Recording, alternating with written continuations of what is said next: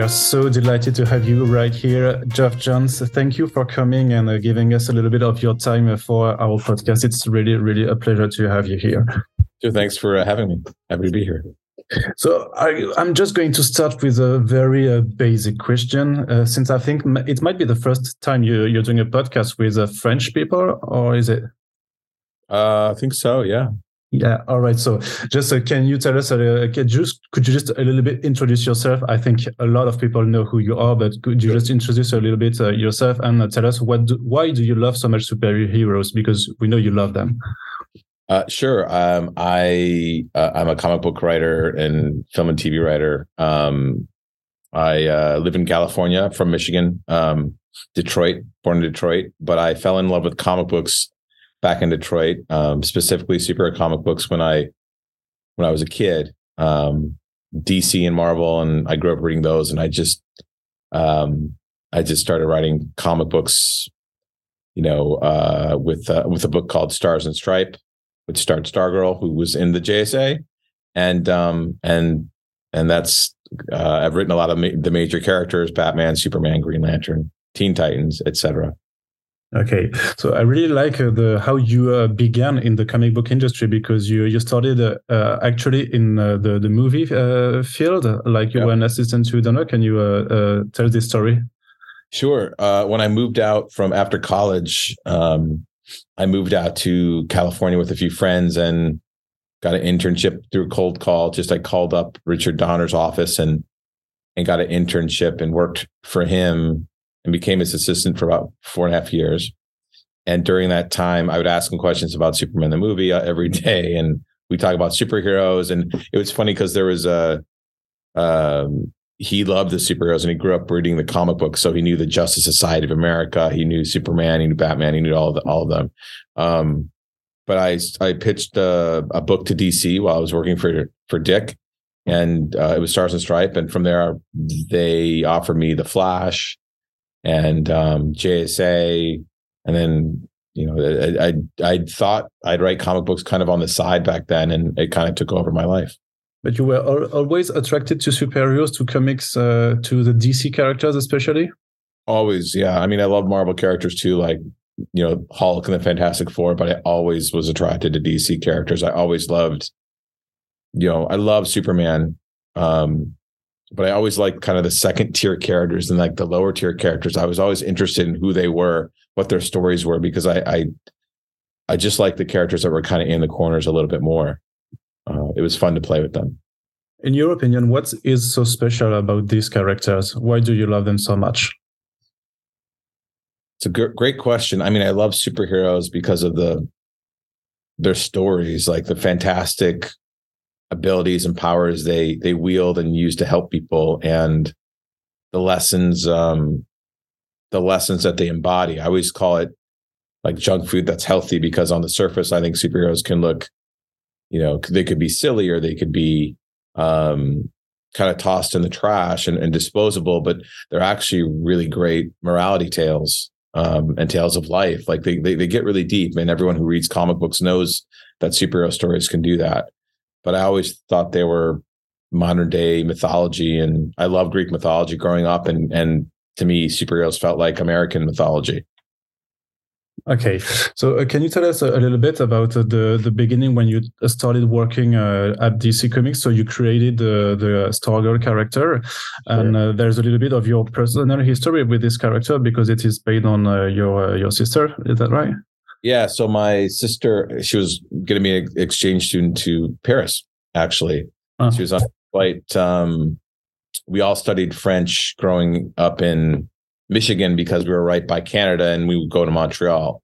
So French was a language that we just studied. My sister and I studied, um, and um, and going to Paris was a big dream of hers, actually. Uh, and when I first went to Paris, like when I was there um, a month ago and really had time to walk around the city, it was incredibly special because it's been a long time since my sister passed. But to be in Paris, I know she would have loved it.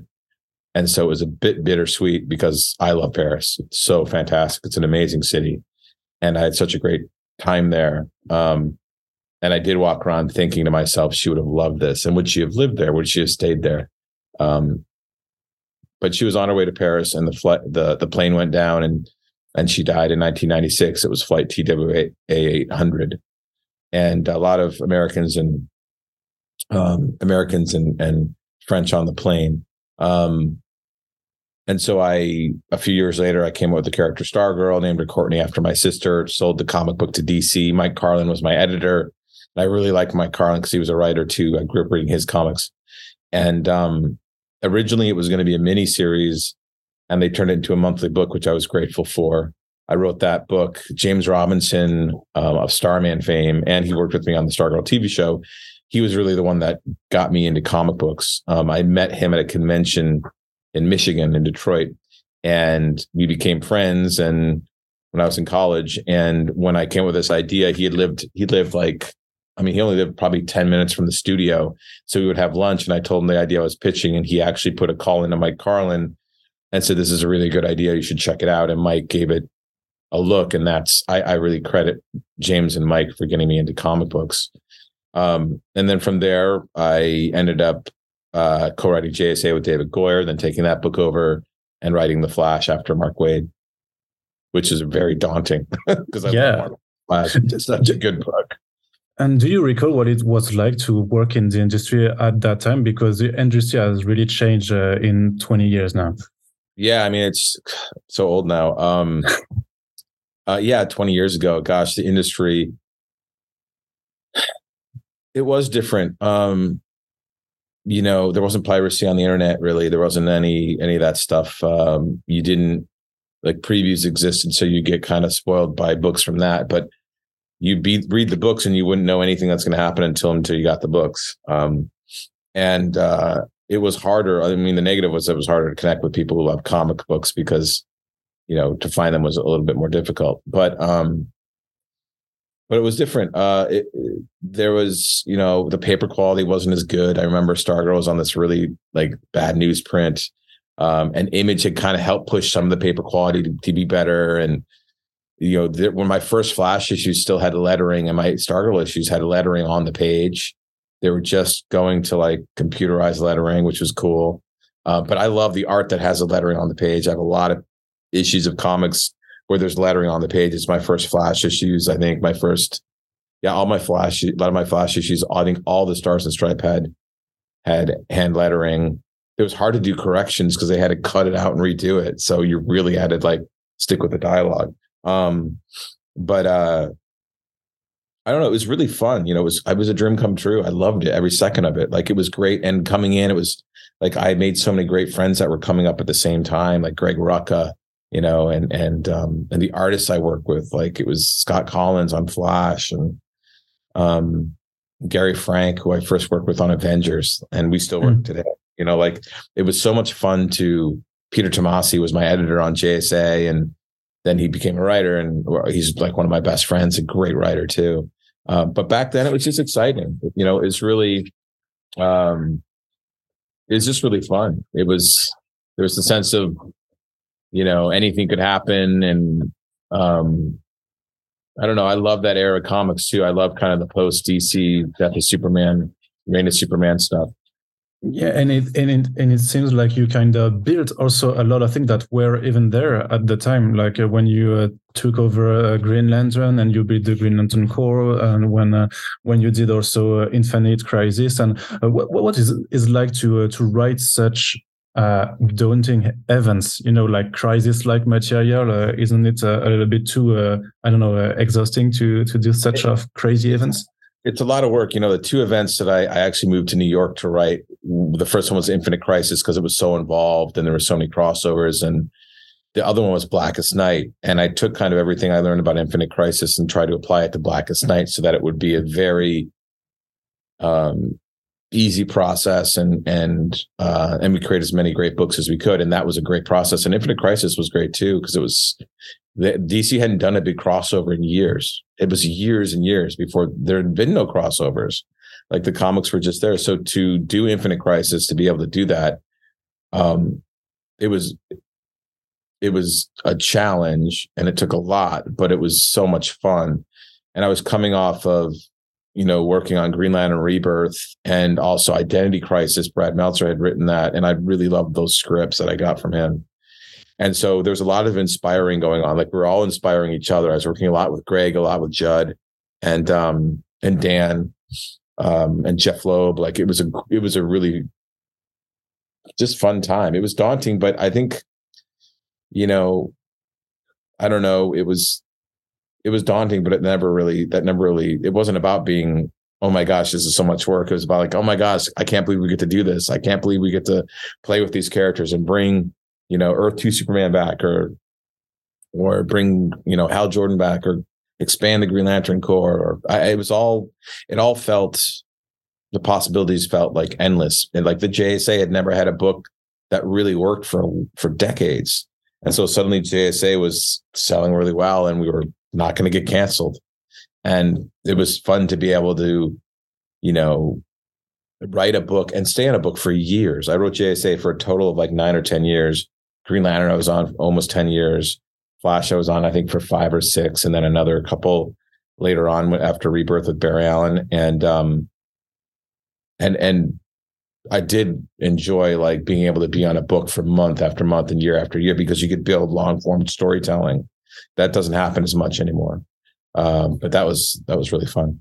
Okay, and so you, you never felt like the the the weight of uh, your pre of the previous uh, creative teams, like uh, when you're doing like Infinite oh, yeah. Crisis, and you yeah. and you just tell yourself, okay, I'm I'm going to undo Crisis on Infinite Earth, and yeah, no, it's it, you always you always have the weight of everything before you, you know, whether it's a direct continuation or not. But uh, I had met with Marv, I love Marv's work. Um, and there's there's always a pressure but really the pressure came on me after infinite crisis is like i looked at that book and said okay how could it have been better how could that book been better how could it have been a, a better story what did i what worked and what didn't work and i really uh, quite honestly beat myself up over over it afterward to just analyze it and learn from it and and the next story next big kind of crossover i wrote was was Sinestro Corps and so I took everything from Infinite Crisis and tried to like apply it to Sinestro Corps, which was for me more emotionally focused, right? Because it had more more thematics. It was a direct, like, you know, um, just a direct kind of, I guess, you know, culmination of Hal Jordan's return to me. Like he didn't really return until that storyline for me. Like he was still carrying the weight of Parallax, Parallax, and Coast City and all of that. And Sinestro Corps was was for me him finally overcoming fear, really overcoming fear, and insp- being a symbol of inspiration again. I love that. My favorite scene is when um his brother puts a green light in the window and Coast City all puts green lights in their windows to just signal to him we're we're, not leaving. Like cuz he's like you got to evacuate. Hal's like, you got to evacuate the city. I, he doesn't want Coast City being destroyed again and people being killed again. And the entire Coast City says, we believe in you. We're not leaving.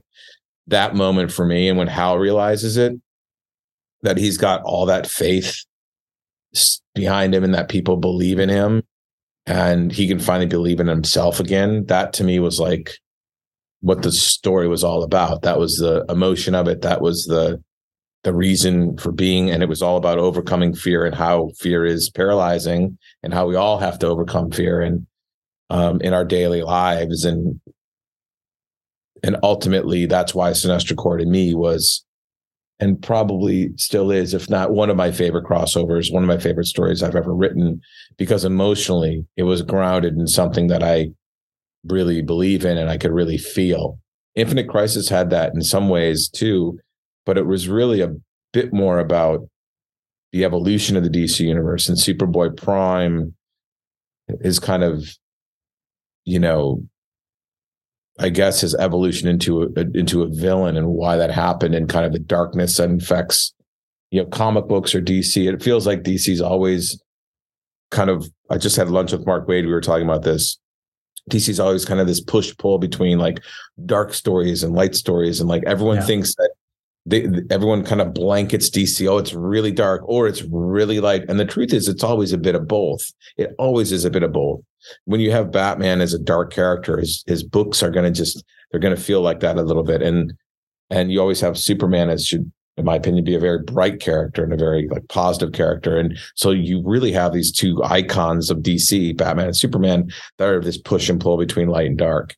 And um and Infinite Crisis kind of analyzed some of that, right? We went to a really dark place and came out into a really great, great one. Like the I think the the the scene that resonates with me the most still is the first issue where Batman says to Superman, "The last time you inspired anyone, you were dead," and that I thought that was a real that was a really intense scene and a really good break for those characters. But then Infinite Crisis was always always, always about rebuilding those characters, rebuilding those relationships. Um, there's moments between Batman and Nightwing that I love. There's moments between Superman and Lois I love. There's moments in Infinite Crisis that were, if you look at it, are all about a fractured universe being rebuilt and relationships being rebuilt. Um, and I guess it's a, a, bit of a theme in my work with Rebirth. You know, is as I, I like building things back up. I don't like just reverting them to status quo, but like with with Green Lantern, going beyond what it was, like rebuilding that and then expanding the the mythology and, and letting it become something even greater and bigger that people can play with, which is why it was fun to introduce the blue lanterns and the red lanterns and everything else. But um, but writing those crossovers is always it's always challenging, always daunting, and always heavy, but it is still so much fun. That's the biggest takeaway I have from it. Okay, so ten years ago was uh, published a little bit uh, more, a little bit more than ten years ago was uh, uh published a Flashpoint, which was one of the biggest events in the industry ever for what it did to DC Comics, the whole reboot and the whole new Fifty Two thing.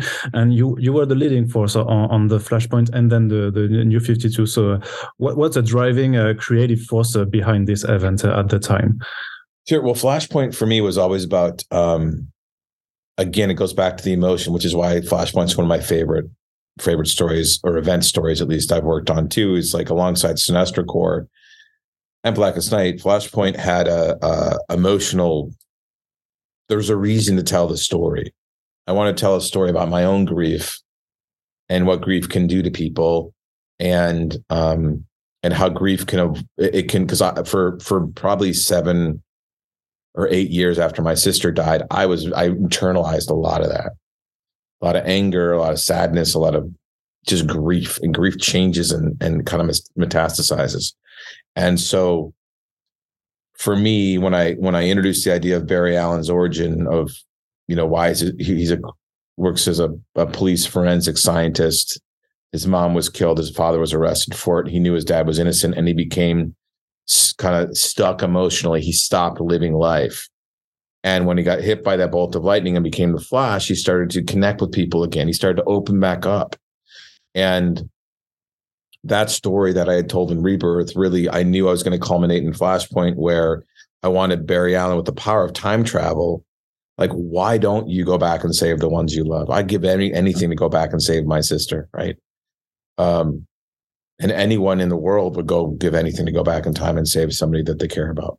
But with with the Flashpoint story, I want to do a story about grief and how grief can affect you and alter you because Thomas Wayne, the whole reason to use him as a Batman was that I wanted to examine what grief is to a father instead of a, a son, because it's very different for a parent losing a child than a child losing parents. Parent losing a child is it's I think it's much rougher. I think it's much more painful. Um, when my sister died, I saw my parents experience that grief, and it was heartbreaking. And I think they have a grief that they went through a grief that I could never imagine. I have a son of my own. I could never. I don't even want to think about it. But but I like the whole thing. The flashpoint was examining grief and how do you process grief not ignore it because you can never ignore it, but how do you process it? How do you accept it? How do you learn from it? There's always a silver lining from everything.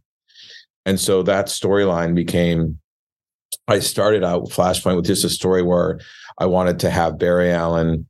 He goes back in time to save his mother, which we hid. You didn't know that. And the world changed and the world was affected by Barry's grief. So grief kind of spread out throughout reality. So, so it got darker because this was an extension or reflection of Barry's own grief.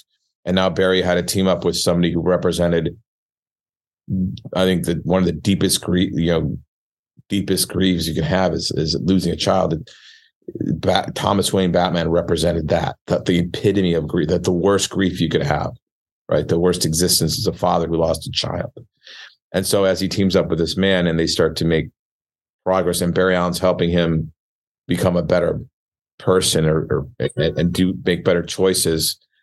Um,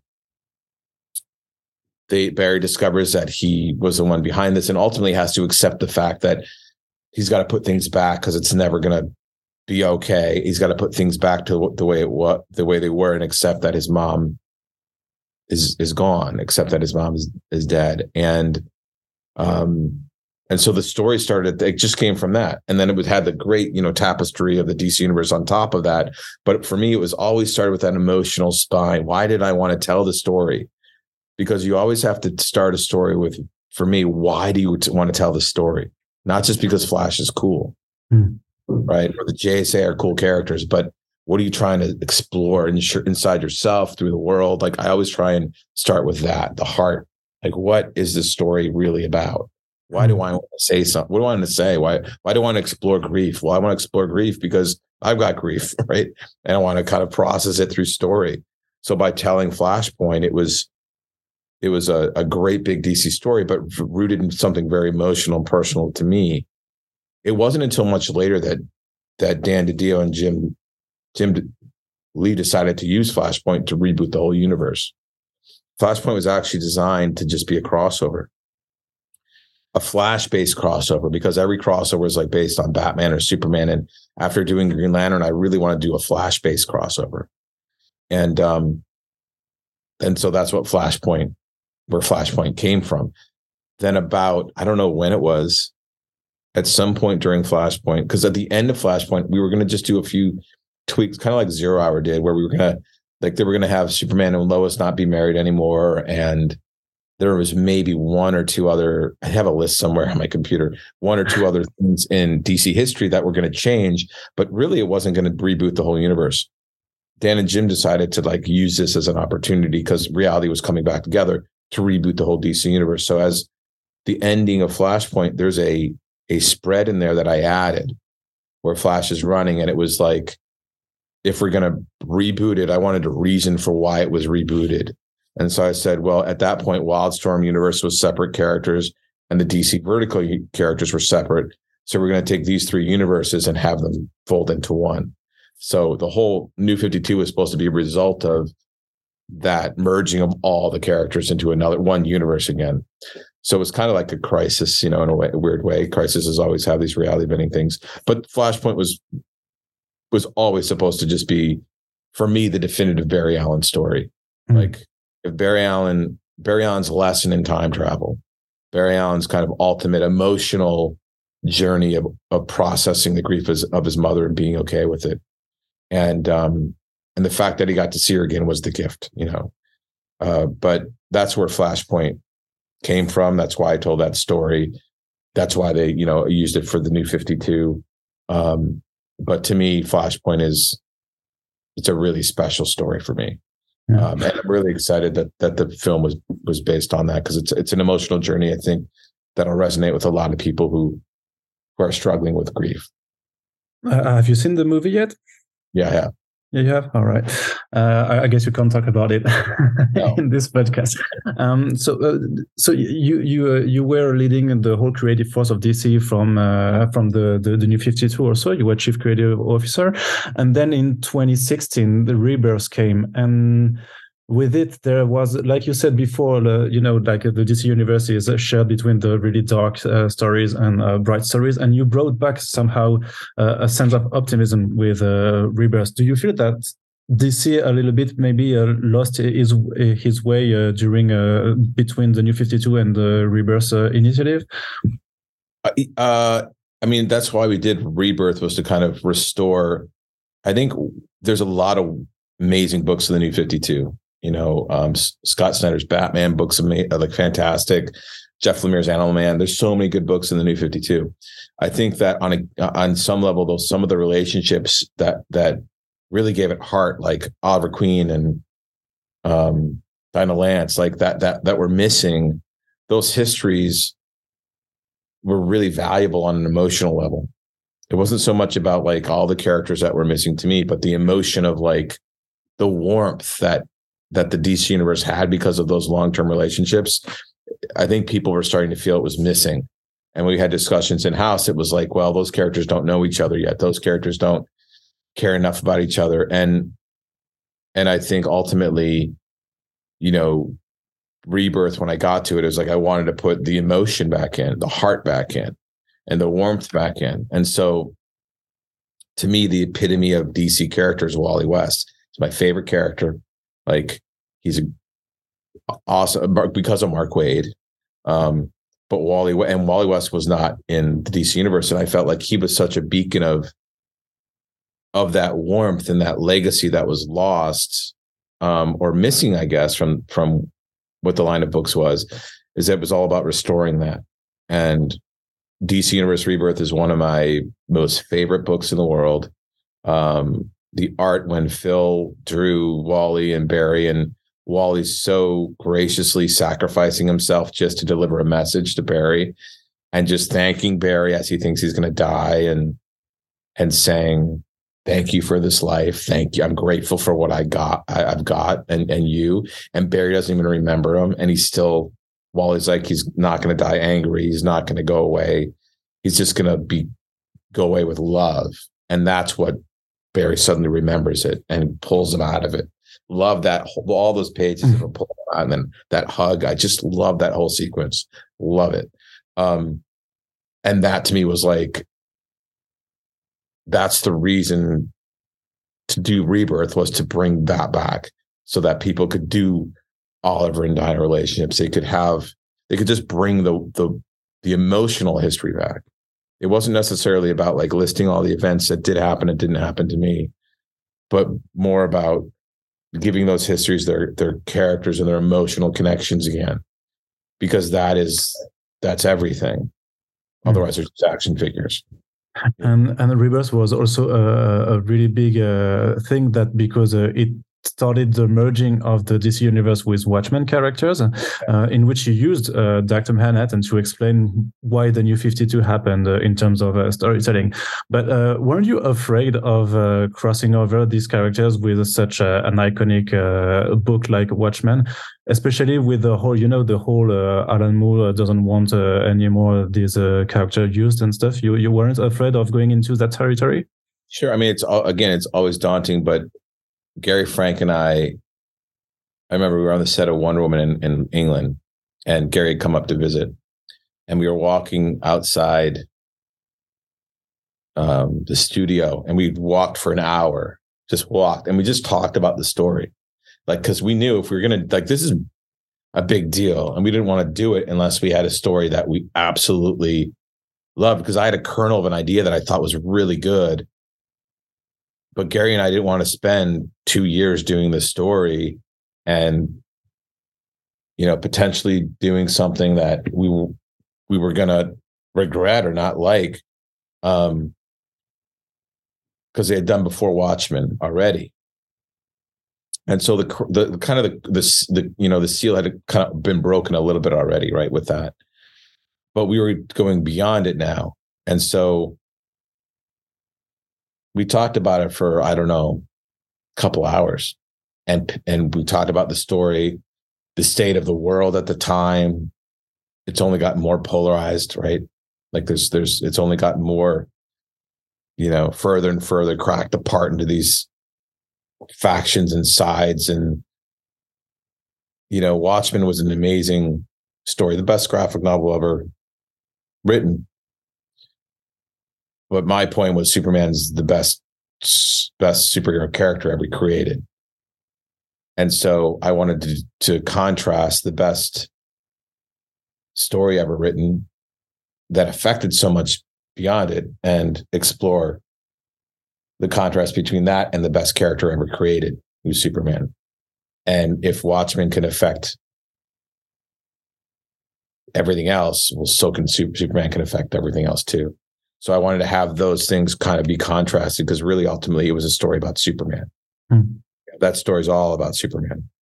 It's all about division. It's all about identity. That is uh, one of my favorite stories I've ever worked on. Um, and Gary and I put everything we had into that. I love the Nathaniel Dusk Carver Colman story that is laced throughout there. Um, and the story of how, you know, it's really about finding your humanity again. And, uh, and, while you were doing these stories and like for Three Jokers, it really seemed a little bit that during that time that uh, maybe Doomsday Clock and Three Jokers were supposed to be more important for the whole uh, DC uh, DC books that uh, it happened to be because uh, there were delays and, and, stuff like that, and all the more Scott Snyder was doing his whole dark metal stuff, and so is there maybe a, a, a parallel Earth uh, where uh, Geoff Johns uh, uh really did the whole uh, this universe rebirth chapter two after Doomsday Clock, uh, or was it always intended I, to be a, like a, side pro project for the whole continuity? Doomsday Clock. Well, Three Jokers originally, when Jay and I talked about the idea, we're going to do it as a storyline in Justice League, hmm. and um, but we left Justice League. We decided to leave Justice League at the end of um, Darkseid War and and really allow Three Jokers to be its own book, its own story. And so we went off and did that. And on that that story, Doomsday Clock, you know, we we really need more running time before we launch the book, but DC wanted the book launched earlier. So Gary and I, you know, we were doing 30 page issues. No one else is going to draw the book. I'm not going to skimp on the scripts. We're not going to skimp on the art. We knew that this book was important. So we did our best to get it out as quickly as we could. But quite honestly, it was quality first. You know, we wanted the book to be good. We didn't want to rush it. I could, we could have had another, another artist come in, or I could have cut the scripts down to 20 pages, but that was never an option. This was a book we wanted to tell the story. And ultimately, the end of the book, we were never planning like rebirth chapter two. Like i was never going to do a rebirth chapter two or anything. If anything you know jsa the whole point of doomsday clock 12 was to bring kind of jsa and lead oh, so, yeah. back you know and that was that was really it is to kind of have the past and the future return because those were the two pieces off the board. But but it wasn't about crossing over. Doomsday clock was supposed to be its own own thing. It wasn't about having that's why there's no crossover books. I was like mm-hmm. this is not a crossover Doomsday Clock was not a crossover book. Doomsday Clock was not meant to do anything except um, explore these two very different worlds of Watchmen and DC. So it was never no even if it came out weekly, it never would have been like, here's hey, we're launching a Watchmen book now, and we're launching a JSA, and we're launching. It was never supposed to serve as a typical crossover. It's not because Doomsday Clock is not a crossover book and Three Jokers, because of those delays we had on Doomsday Clock, quite honestly, Jason and I were like, "You're, you're not you're not soliciting this till we're done. We want to make this book great. It's a beautiful book, and so we just waited till we were finished, mm. uh, and that's why the book came out when it came out. But it's look, those two trades are the best selling trades I've got, and I think it's because I've got two artists who drew every single panel mm. of those books. But I guess it's it's kind of hard to manage, you know, like uh, the the way of putting out a book and for the editorial because you were also uh, working on the editorial teams, like uh, to uh, to manage also that the the the fact that the other books have to also keep going and you have to keep doing also the crossovers and the events. Uh, how do you balance uh, this kind of, uh, of you know obligation that you have between the creative stuff and the editorial marketing stuff well, my obligation was only to the story because I wasn't at that time Doomsday Clock. I was off. I was off um, show running Stargirl. Mm. So my that was 2018, 2019. I was in Atlanta shooting. So it's a hard balance, but you know that's you know for me it was more about getting the stories out when they were done and they were great. Okay. Um, what can you tell us a little bit about Flashpoint Beyond? Because you came back to that story, so ten years afterwards. Why would yeah. you uh, like to? What um, what what do you want to go back to this universe and uh, maybe bring some conclusion to the Flashpoint Batman character? Yeah, it was well. It was more about like Mike Cotton, who's editor at the time at DC. I've known a long time. He came to me and he said, "Hey, we've got this idea. You know, we'd like to explore flat the world of Flashpoint again." And um, he said I was thinking about bringing uh, Jeremy Adams and um, Tim on to do this, and um, we want to have lunch with you. I said, okay. So we had lunch and we talked, and there was like a kernel of an idea, but it was more of like, oh, we're going to do Flashpoint Earth, and um, it, it it wasn't as emotionally kind of resonant, I think, as the first series, and so we had a long talk at lunch, and then we over the course of I don't know several meetings, we really dug into like what Flashpoint was about emotionally, just like last time, and said if we're going to explore, if Flashpoint was about really exploring and processing and evolving beyond grief for Barry Allen, that we want to do a story for Thomas Wayne. And so once again, we delved into grief and his motivations and I love the idea of having to like make a choice and that choice at the end when it's like, look, they're going to change, like Thomas and Martha want to re like change it all and bring Bruce back. And this little boy just says, well, what about what happens to me? And they know, well, he's going to never exist. He's not going to exist. And that they have to make this choice to move on and to like accept things as they are, love who is here now instead of longing for the past.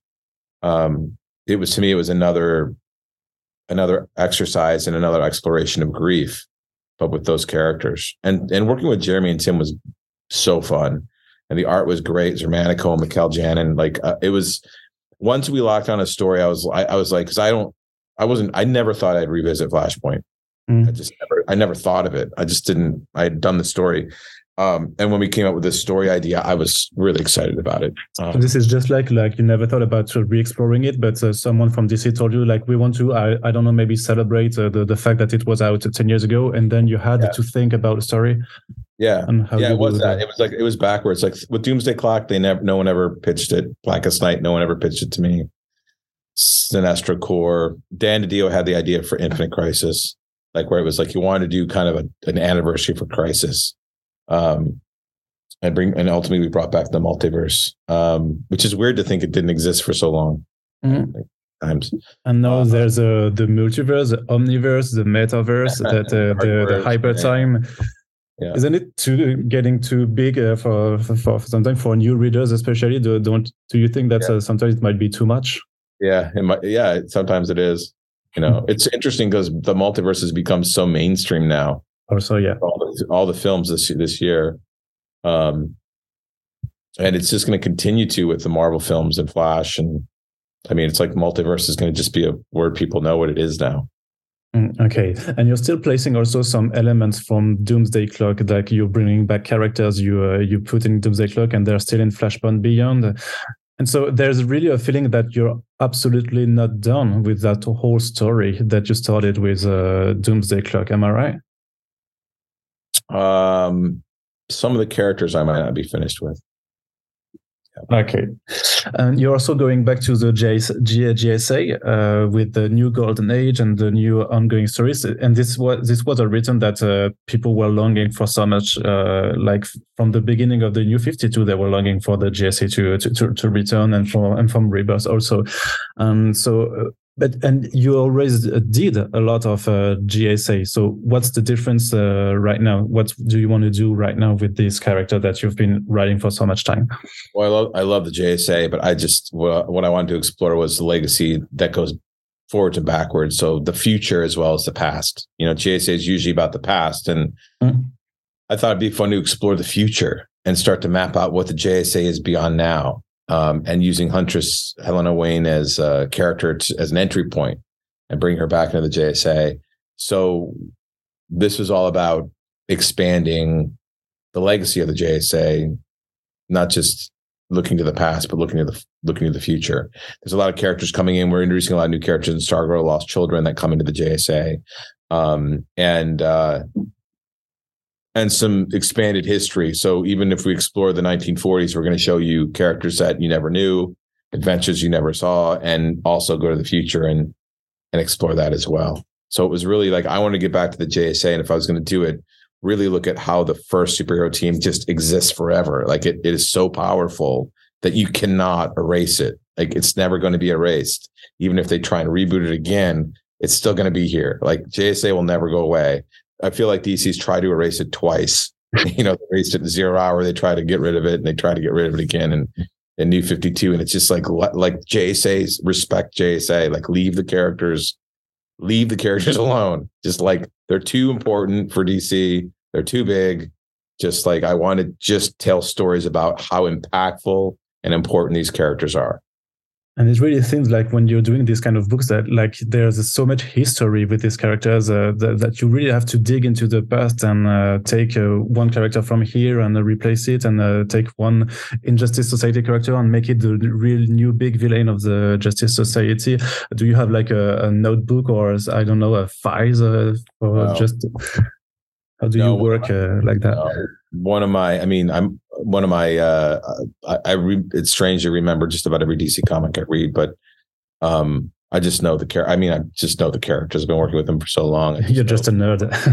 I, well, yeah, I'm just a nerd. I just and also like I I love the exploration of all these characters. I love the minor characters. I love the you know, I think every character has potential to be a main character. Um and the JSA I've always felt like they've been shoved to the side and um and they're worth more than that. So I guess I don't know. I feel very protective over them. Um, I just love those characters. And so you still want to work on them uh, for the future? Well, the thing is about the JSA is there's so many of them and they're so different. Um, I think they're just endless stories to tell. Like someone asked me if I go back to Green Lantern and, you know, do I have like a Green Lantern story in my head to tell? I do. Don't know if I'll ever tell it, but I certainly wouldn't go back to a monthly book. It just would never happen. Um, I just wouldn't. You're done with that.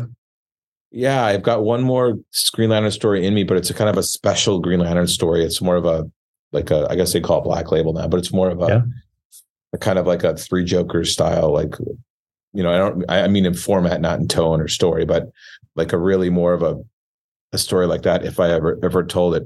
But I would never go back on a Green Lantern monthly book. JSA is probably one of the very few DC books that I've already written that I would that I go back to because I feel like it's endless. The potential and the history is just endless.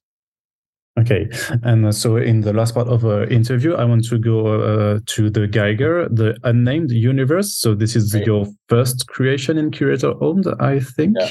if I'm yeah, not correct. Yes, Geiger is our first uh, image book. I love working at Image; it's super fun. Um, but my question was like, uh, what took you so long? Because creator owned has been so uh, exploding since uh, the 2010s and stuff like that, and we saw uh, a lot of your colleagues like Ed Brubaker, uh, Brian K. Vaughan uh, launching, Jeff Lemire launching tons of of creator owned stuff. And we were okay, so you were uh, obviously really busy with the whole DC universe. Yeah. It was most like when they announced Geiger, we were like, like, what took you so long, Geoff, to to do a creator own book? I mean, honestly, it's kind of like I. I love working in the DC universe with those comics, and I got really busy with TV and film and all that stuff. But, so yeah, but ultimately, it was Gary Frank because we were working on Doomsday Clock, and quite honestly, he was frustrated with the deadlines that they had given us because we were going to always be late no matter what. Like we didn't want to launch as early as they did and he really wanted to control have more control over it. And he and gary's not somebody that lives and breathes and dies by superheroes. You know he just is a great artist who loves stories and loves emotional storytelling.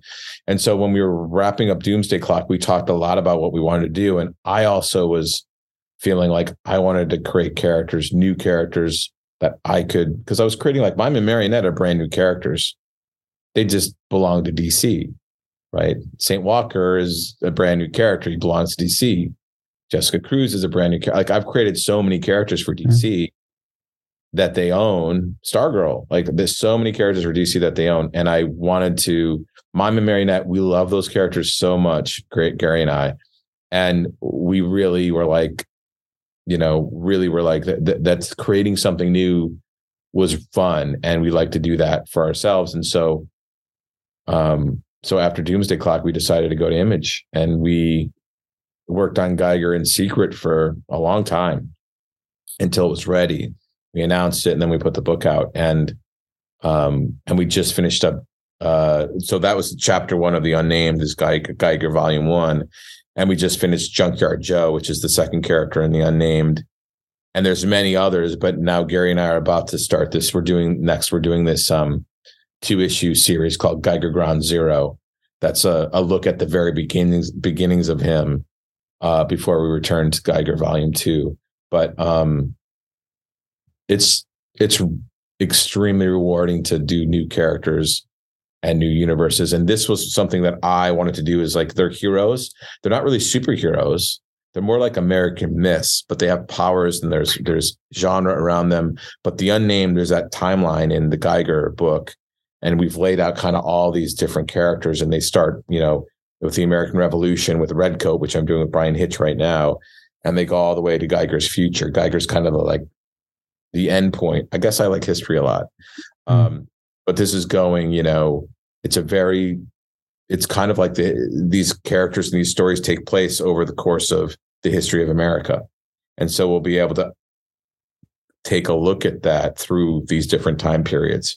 Um, it's a bit like you know Yellowstone. You know, um, is that you have these characters in different time periods, but there are con- connections, and those connections will become more and more evident as these books move forward. Mm. But it really seemed to me like uh, I, I remember that uh, at one point uh, an, uh, an, imprint was announced which was called the Killing Zone, and it oh, was yeah. supposed to be an yeah. imprint.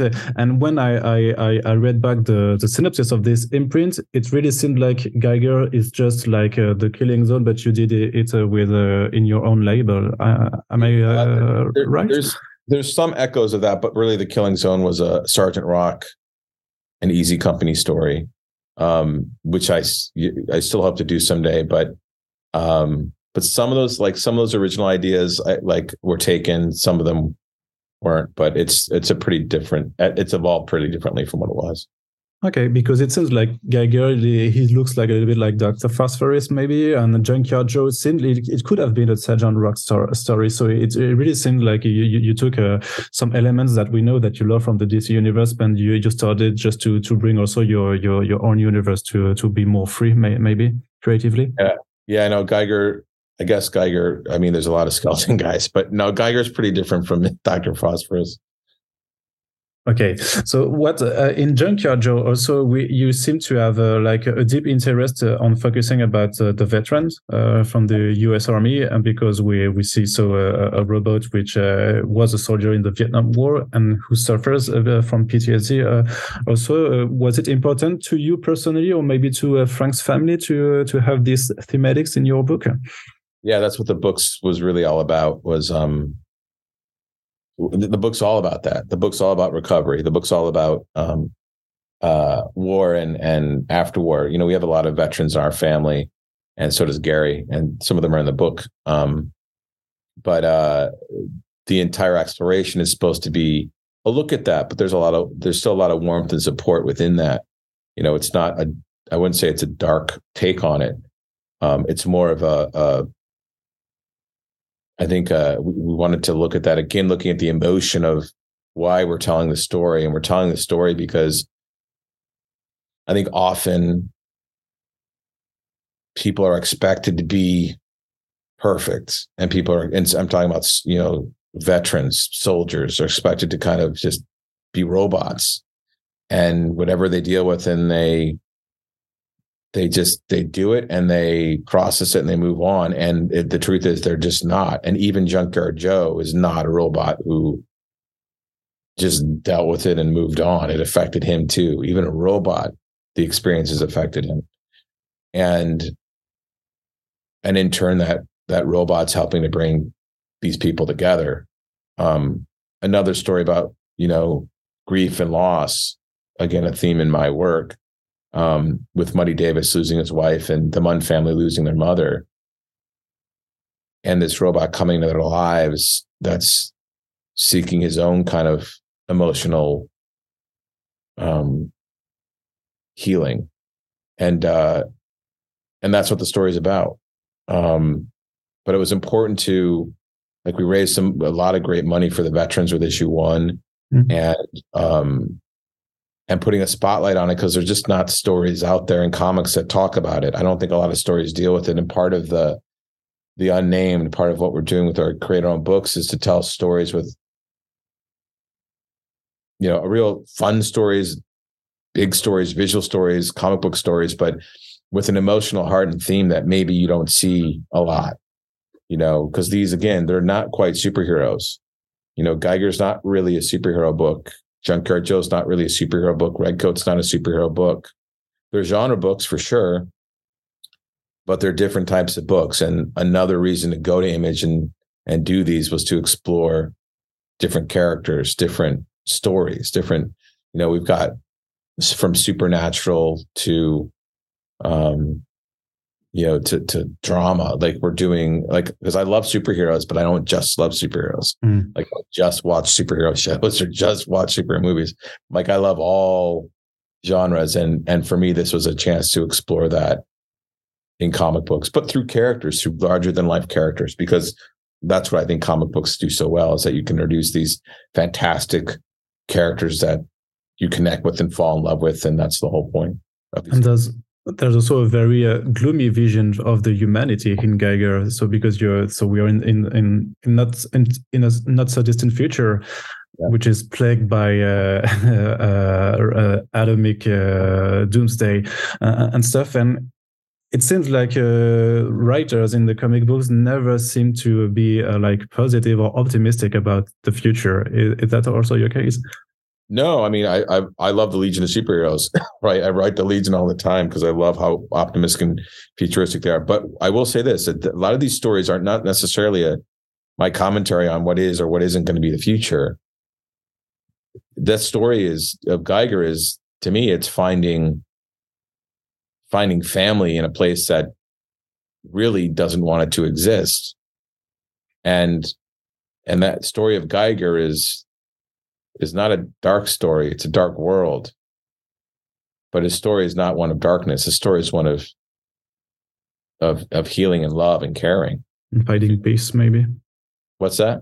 Finding peace, maybe. Yeah, finding peace and, and finding purpose and and purpose. You find purpose out of love i think i mean there's that's all there is and so those stories any environment no matter how dark it gets it's to me it's always about finding that lightness in the dark. That's what geiger is. He is the glowing man. He's the light in the dark world. That's the whole point of it.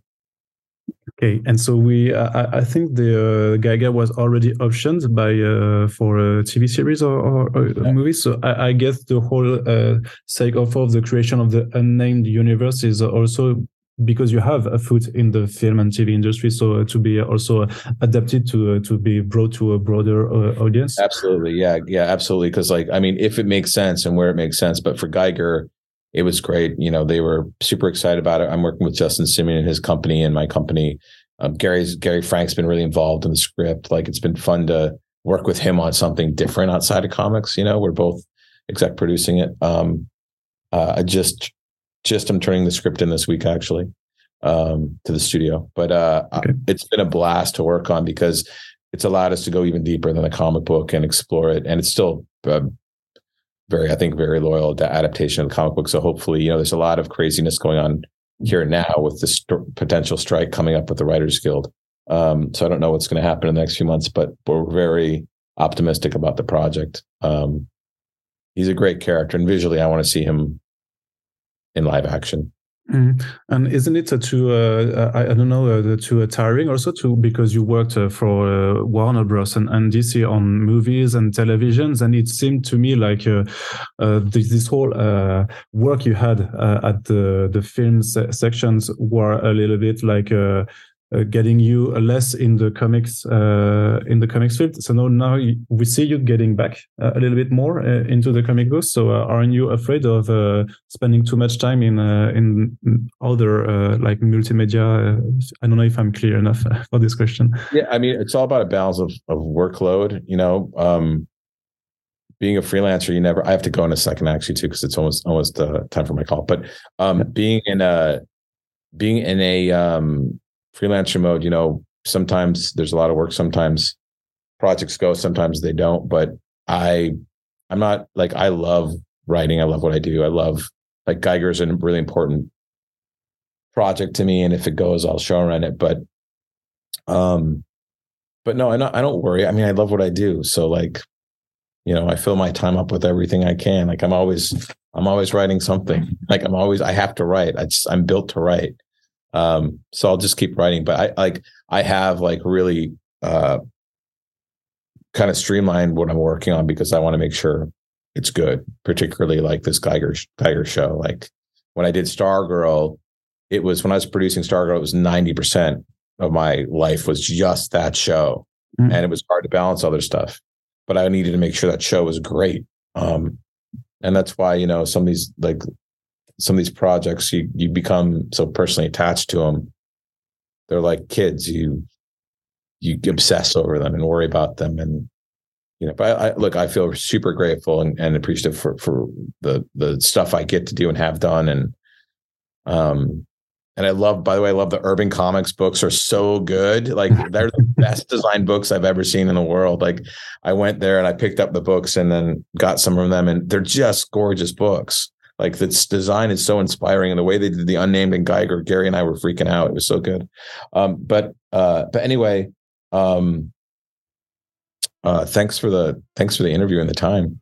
Yeah, yeah, we are we concluding. Uh, thank you very much uh, for your time, and uh, I, I, wish you uh, the best uh, in the next future, and I hope to to read some more comic books from you. Thanks. Yeah, we'll do this again sometime.